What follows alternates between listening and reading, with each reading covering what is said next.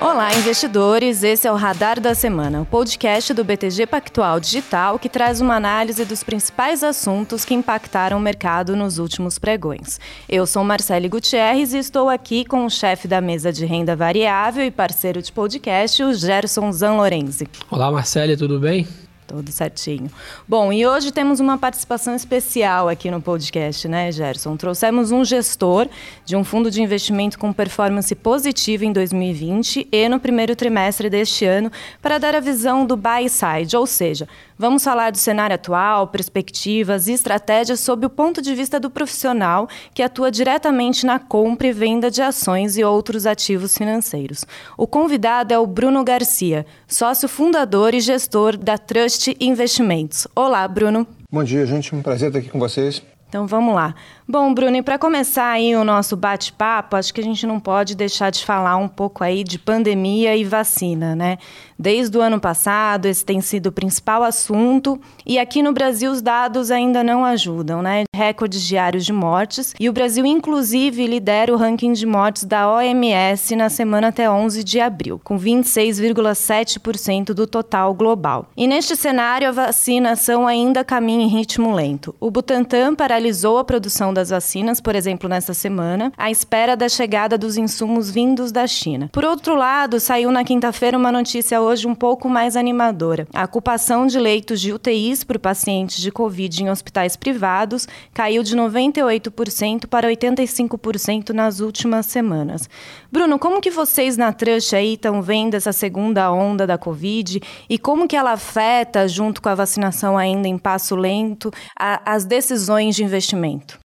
Bom, em primeiro lugar, a situação é muito ruim, né? A gente solidariza muito com o que está acontecendo, são muitas mortes, né? Quer dizer, acho que além do impacto econômico da doença, acho que a questão das vidas é, é a questão mais grave, né? É, eu acho a condução do governo está horrível, foi sofrível, é claramente uma das piores do, do, do, mundo, né? O negacionismo e a incompetência não ajudou. É, se imaginar, quer dizer, seis meses de atraso na imunização da população custa quantas vidas, né? Morrendo duas, três mil vidas por dia, é muita gente que morreu e que poderia não ter morrido, né? É, então acho que isso é a pior coisa além do impacto econômico.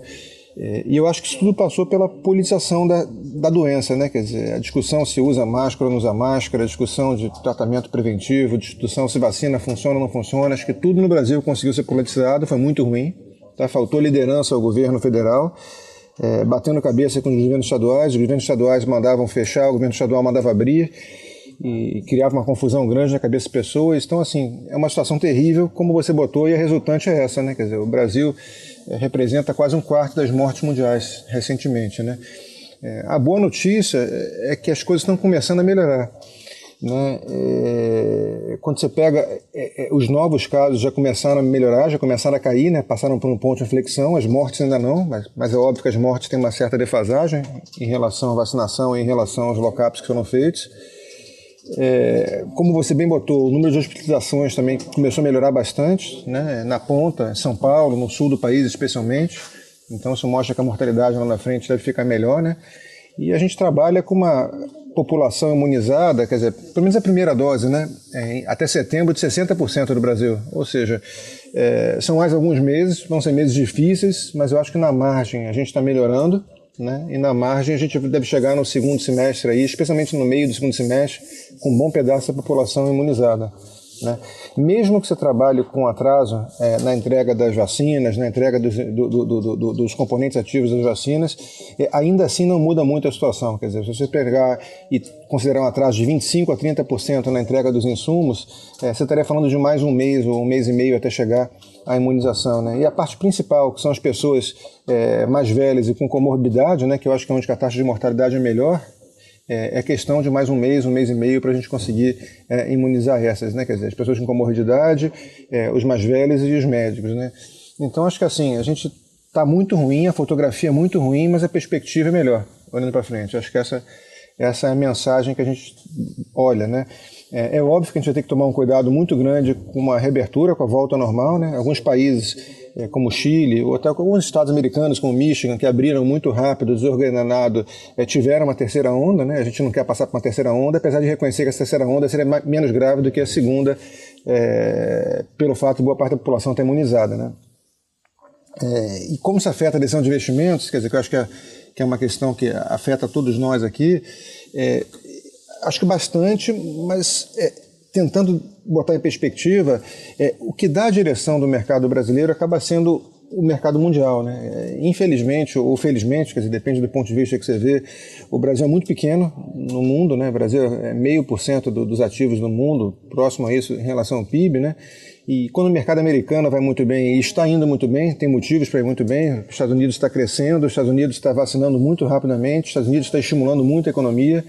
Então, todo esse ambiente de, de, de, de tomada de risco, de risk-on, né, de, otimismo no mercado americano, acaba afetando as bolsas do mundo todo, né, e o Brasil não é diferente. Né, você pega a nossa bolsa, está é, indo super bem, mesmo com a questão da, da, da, da vacinação muito ruim. Né, e, e, e, essa é a tendência que aconteça daqui para frente. Né? Então, acho que é muito mais importante a gente olhar para os Estados Unidos, o que está acontecendo com os mercados mundiais, do que ficar muito preocupado com curto prazo de vacina no Brasil, porque acho que isso não vai ser o, o determinante para a performance dos ativos é, de curto prazo no Brasil.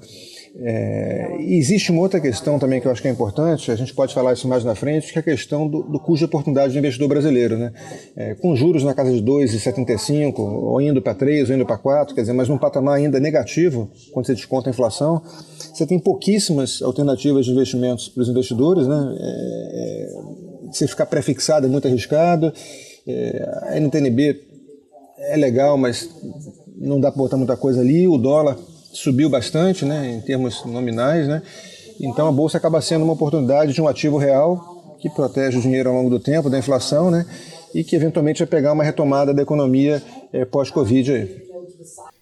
Pô, legal. Bruno, aproveitar aqui, você falou um pouco do, da visão é, de longo prazo, é, ali de segundo semestre melhor, e aí muitos investidores né, perguntam aqui para mim aqui na mesa, ah, mas então já não está precificado esses 120 mil pontos? O que, que, é a sua visão disso? Né? Que se a gente olhar a foto hoje está bem ruim, mas a bolsa 120 mil pontos. Você acha que já é bastante o, o, os investidores antecipando esse, segundo semestre melhor? Ou você acha que tem mais espaço para andar ainda no, no, segundo semestre, buscar uns 130, 140 mil pontos? É, assim, o Ibovespa em si é um conjunto de várias empresas que tem uma dinâmica diferente. Né? Quer dizer, então, recentemente, as commodities andaram muito bem e puxaram a bolsa para cima com razão. Né? O preço das commodities está muito alto, o, o câmbio ajuda bastante elas e por aí vai, né? Então eu sempre tomo cuidado em, em olhar para o Bovespa e fazer projeções de número de pontos, porque é, eu acho super complicado. Acho melhor você olhar empresa a empresa. De qualquer forma, quando você pega a bolsa brasileira, em qualquer período que você olhe, especialmente medida em dólar, é uma das piores bolsas do mundo. Né? A gente é, teve até um relatório interessante esse final de semana do Barron's, né, com a coluna de, de, de, de, economia lá fora, mostrando que o Brasil é o, foi o patinho feio e é o patinho feio, né? E as pessoas recomendando a compra de Brasil no, na linha de que pior que tá não fica, né? E que daqui, daqui para frente a situação tende a melhorar, né? E, e quando você olha para nível de valuation, né, que, o nível de quanto que a bolsa está precificada, né, verificando de, de, de, crescimento de lucros e de crescimento de PIB, eu acho que está longe de estar um valor caro. Quer dizer, acho que a gente está muito mais para um valor é, justo ou barato, né? Então, assim, a questão com a Bolsa, eu acho que não é, não é que ela esteja cara, não. O ambiente macroeconômico brasileiro está muito difícil, o governo está passando por uma situação complicada, a perspectiva de agendas é, é, ou de reformas né, é, foi para água abaixo, né, por conta de crises políticas, por aí vai. A gente vai ter um ano que vem de eleição, e vai ser uma eleição que está caminhando para ser um fla-flu de novo, que é muito ruim para a gente, né, e para o país como um todo, né. Então, acho que a questão é muito mais o, o, o, a perspectiva futura de crescimento e, e, fiscal do Brasil do que o nível de preço atual. O nível de preço é bom. Aproveitando, Bruno, até que você já mencionou um pouco aí o risco político, o risco fiscal, no meio desse cenário aí da pandemia, o STF determinou a instalação da CPI da pandemia no Senado, né? Na tua opinião, o que representa essa CPI? É um risco político? E como vocês na Trust se preparam para toda essa turbulência política que persiste aqui no mercado? Pois é, assim, é, é chato, né? É, é, é eu não estou entrando no mérito se é justo ou não a CPI. Né? Eu, particularmente, até acho que é, porque o governo fez muita besteira. É, mas, do ponto de vista de, de, agenda política, atrapalha muito. Né? Os senadores, ao invés de estar discutindo reforma tributária, reforma política, reforma é, administrativa, vão estar usando a CPI de palanque né, para poder aparecer bonito na televisão e, e, e, e tentar ganhar pontos ou, ou, fazer barganhas políticas com o governo federal. Né? É, é, muito ruim, quer dizer, eu não acho melhor o uso do tempo dos senadores nesse momento agora que a gente tem várias reformas a fazer. Né? É, então é, é, chato, mas acho que o principal risco político no Brasil não é nem essa CPI, o principal risco político é a condução do governo, quer dizer, a imprevisibilidade e as reações do nosso presidente. Né? É, em determinados momentos no qual a situação dos filhos deles piora ou a situação ou com Lula né, é, é, podendo ser candidatos eu acho que gera um certo pânico ali. Isso associado às quedas de popularidade que estão acontecendo do governo é, faz com que a reação a curva de reação do governo seja cada vez mais errática né? E, e isso acaba gerando crises sozinhas né? Quer dizer eles acabam tropeçando sozinhos né? Esse exemplo aí do orçamento é é um caso claro disso, né? Quer dizer, de uma besteira que o próprio governo fez, né? Quer dizer, esse orçamento não foi feito é, sozinho pelo Congresso sem a participação do governo federal. Né? O governo errou muito, né? E agora está num corner para tentar resolver essa situação. É, no limite vai acabar acontecendo, mas vai consumir muito capital político, vai consumir muito tempo, né? E de novo, tempo e capital político poderia ter sido melhor usado para fazer reformas, para poder passar medidas interessantes ao país e não para poder fazer politicagem para tentar gastar um pouquinho mais aqui, um pouquinho mais aqui no orçamento, né? É, inclusive, essa questão né, do orçamento que você falou, era até minha próxima pergunta aqui preparada para abordar um pouco essa questão fiscal, né, Bruno? A gente viu até nessa semana aí o dólar no início da semana estressou, o mercado de juros estressou um pouco aí, com notícias de que teria uma PEC para gastos com saúde relacionados à pandemia ficarem fora do teto de gastos, né? A PEC até ganhou um apelido aí de PEC fura-teto. Queria saber com você, assim, essa questão fiscal é um dos principais riscos, né? Você já mencionou um pouco. Isso é, representa um grande risco para o mercado? É, com certeza. Né? Eu acho que é um dos maiores riscos que o Brasil tem. Está é, se refletindo muito no câmbio e nos juros, como você falou. Né? É, e eu acho que a questão do orçamento em si ela vai acabar sendo resolvida. Mas o mais grave é que ele mostra a intenção dos agentes. Né? Ele mostra que nem o executivo, nem o legislativo tem menor vontade de fazer uma reforma fiscal né, que corte gastos. Né? É, lembrando que o teto de gastos foi feito como uma forma de você fazer uma ponte né, entre uma situação fiscal muito difícil é, e as reformas, né, é, e essa ponte está sendo usada, as reformas não estão sendo feitas, e a gente está tentando aqui arrumar subterfúgios de furar o teto e não estou entrando no mérito se é justo ou não você gastar para a pandemia. É justo. Né? O que eu não acho tão justo é você aumentar o número de emendas orçamentárias, fazer obras não emergenciais agora, é se aproveitando da pandemia. Né? Então, na hora que o governo faz essa, essa PEC fura-teto, pegando os gastos da epidemia, os gastos de saúde e tirando do teto, é, para abrir espaço para as emendas orçamentárias crescerem, para fazer acordos políticos, olhando para 2022, eu acho muito ruim isso daí. Acho um sinal que a gente não está disposto a, a fazer os sacrifícios que tem que ser feitos para estabilizar a questão fiscal do Brasil. E Bruno, aproveitando, né, que a gente já falou um pouco dos riscos do cenário atual, é, eu queria saber qual estratégia que vocês aí na Trust estão a, a, adotando para manter a rentabilidade? Como está a exposição de vocês em ativos? O que, que vocês estão fazendo?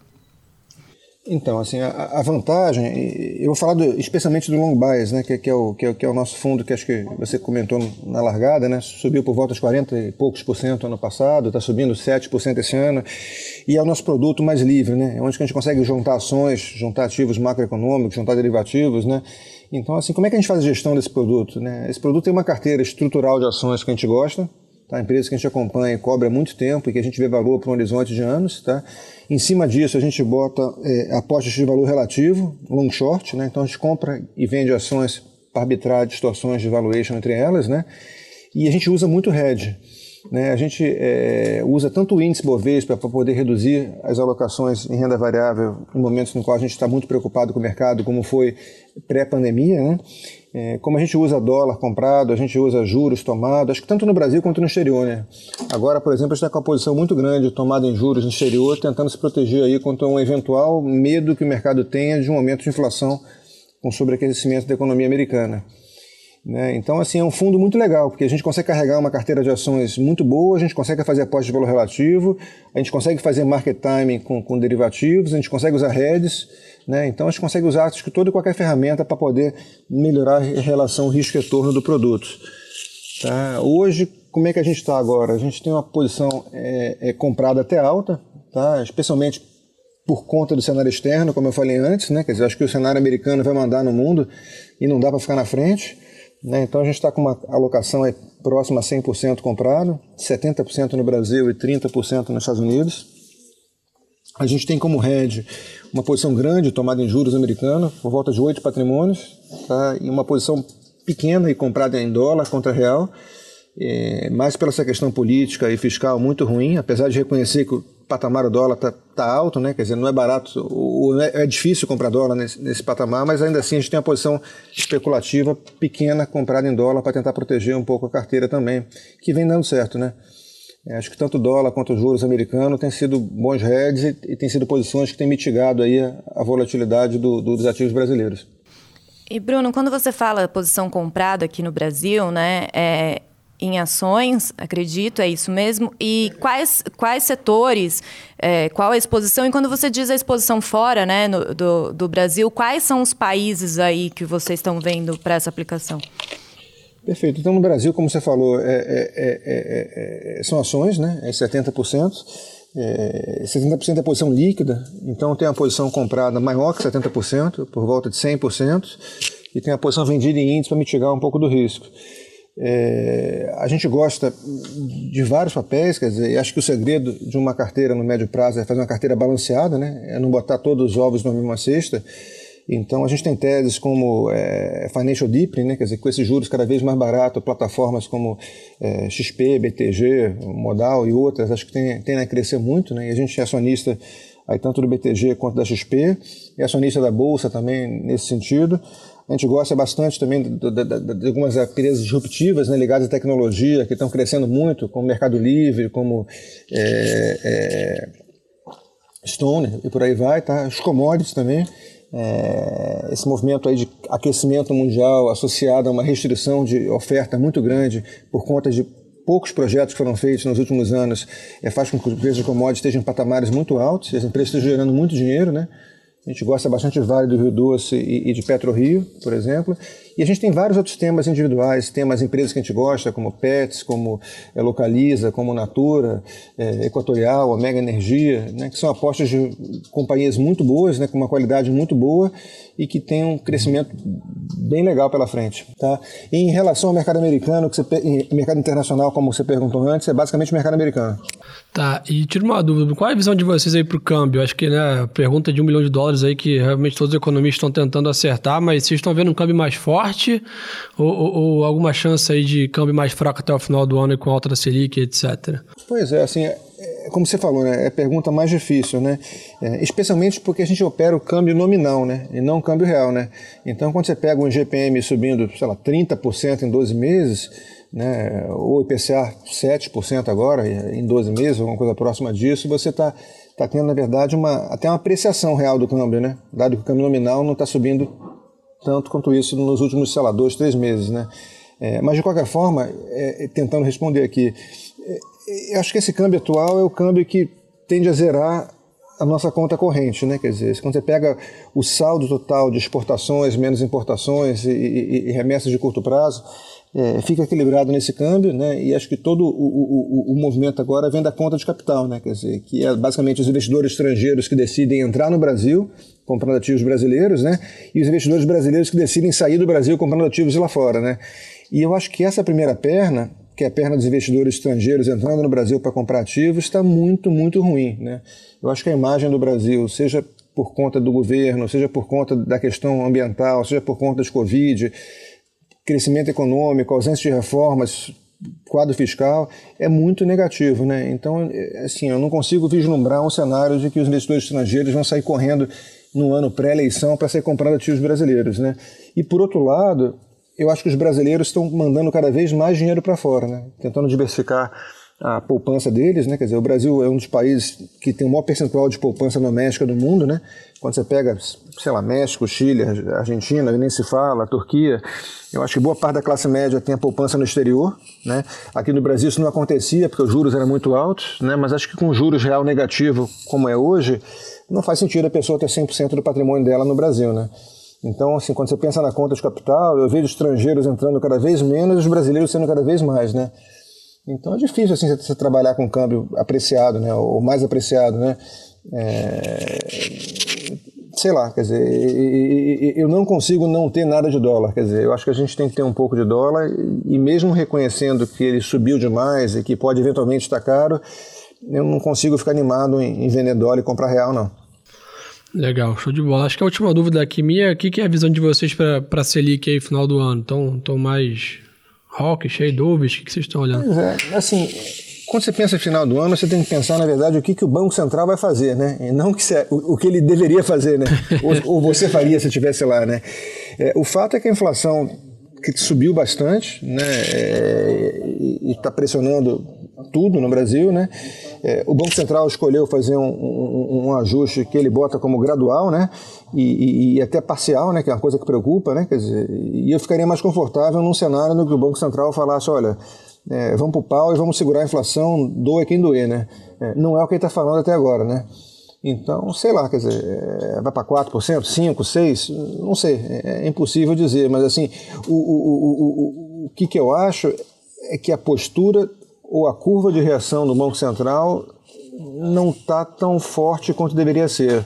Eu acho que, dado o alto da inflação, dado a moeda, dado a desancoragem das expectativas, eu esperava que o Banco Central fosse um pouco mais forte na, nesse começo do processo de elevação.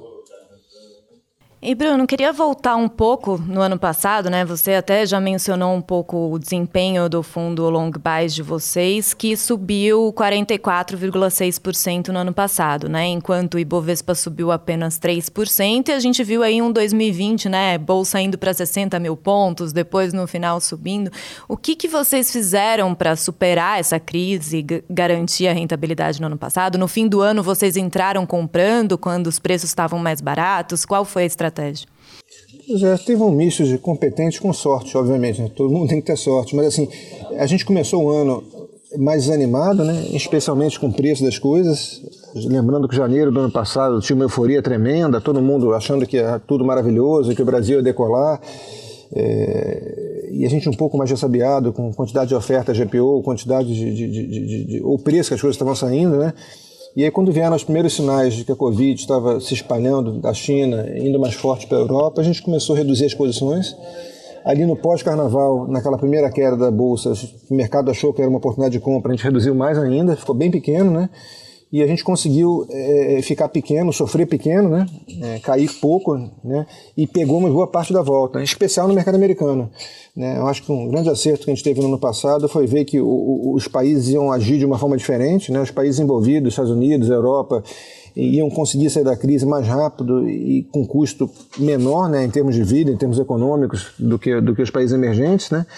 E a gente conseguiu pegar a recuperação primeiro nos países desenvolvido, especial nos Estados Unidos, né?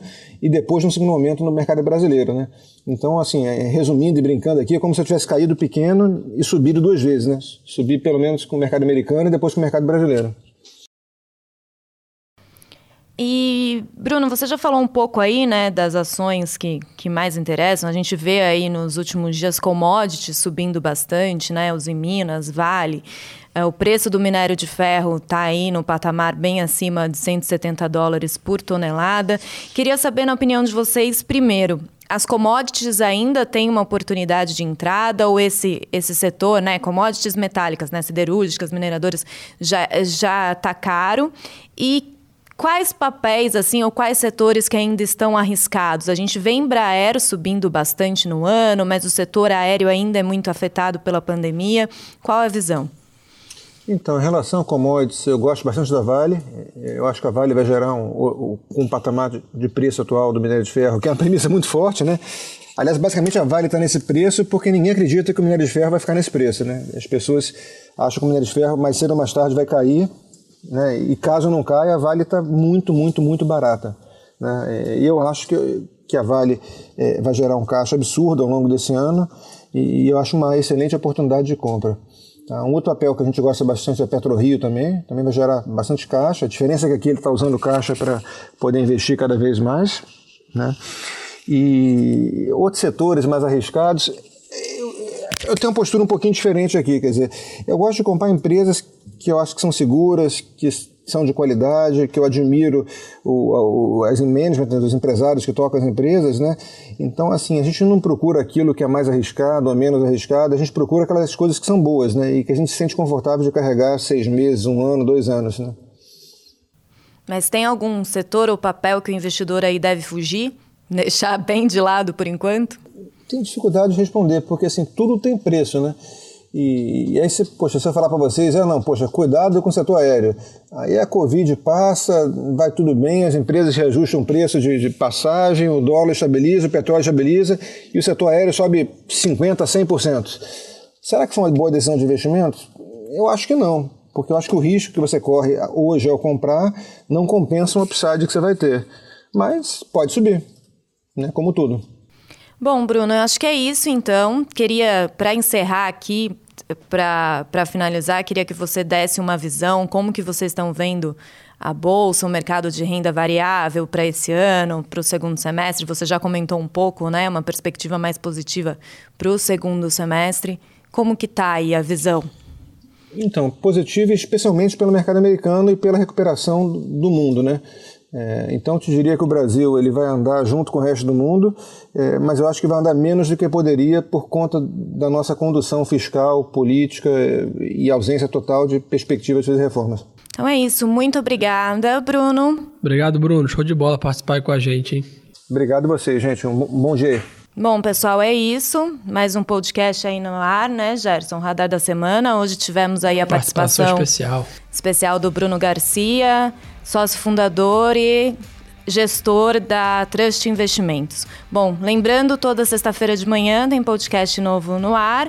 Enquanto isso, podem acompanhar a gente aí no Morning Call diário com o Gerson, pelas redes sociais, pelo nosso canal do Telegram.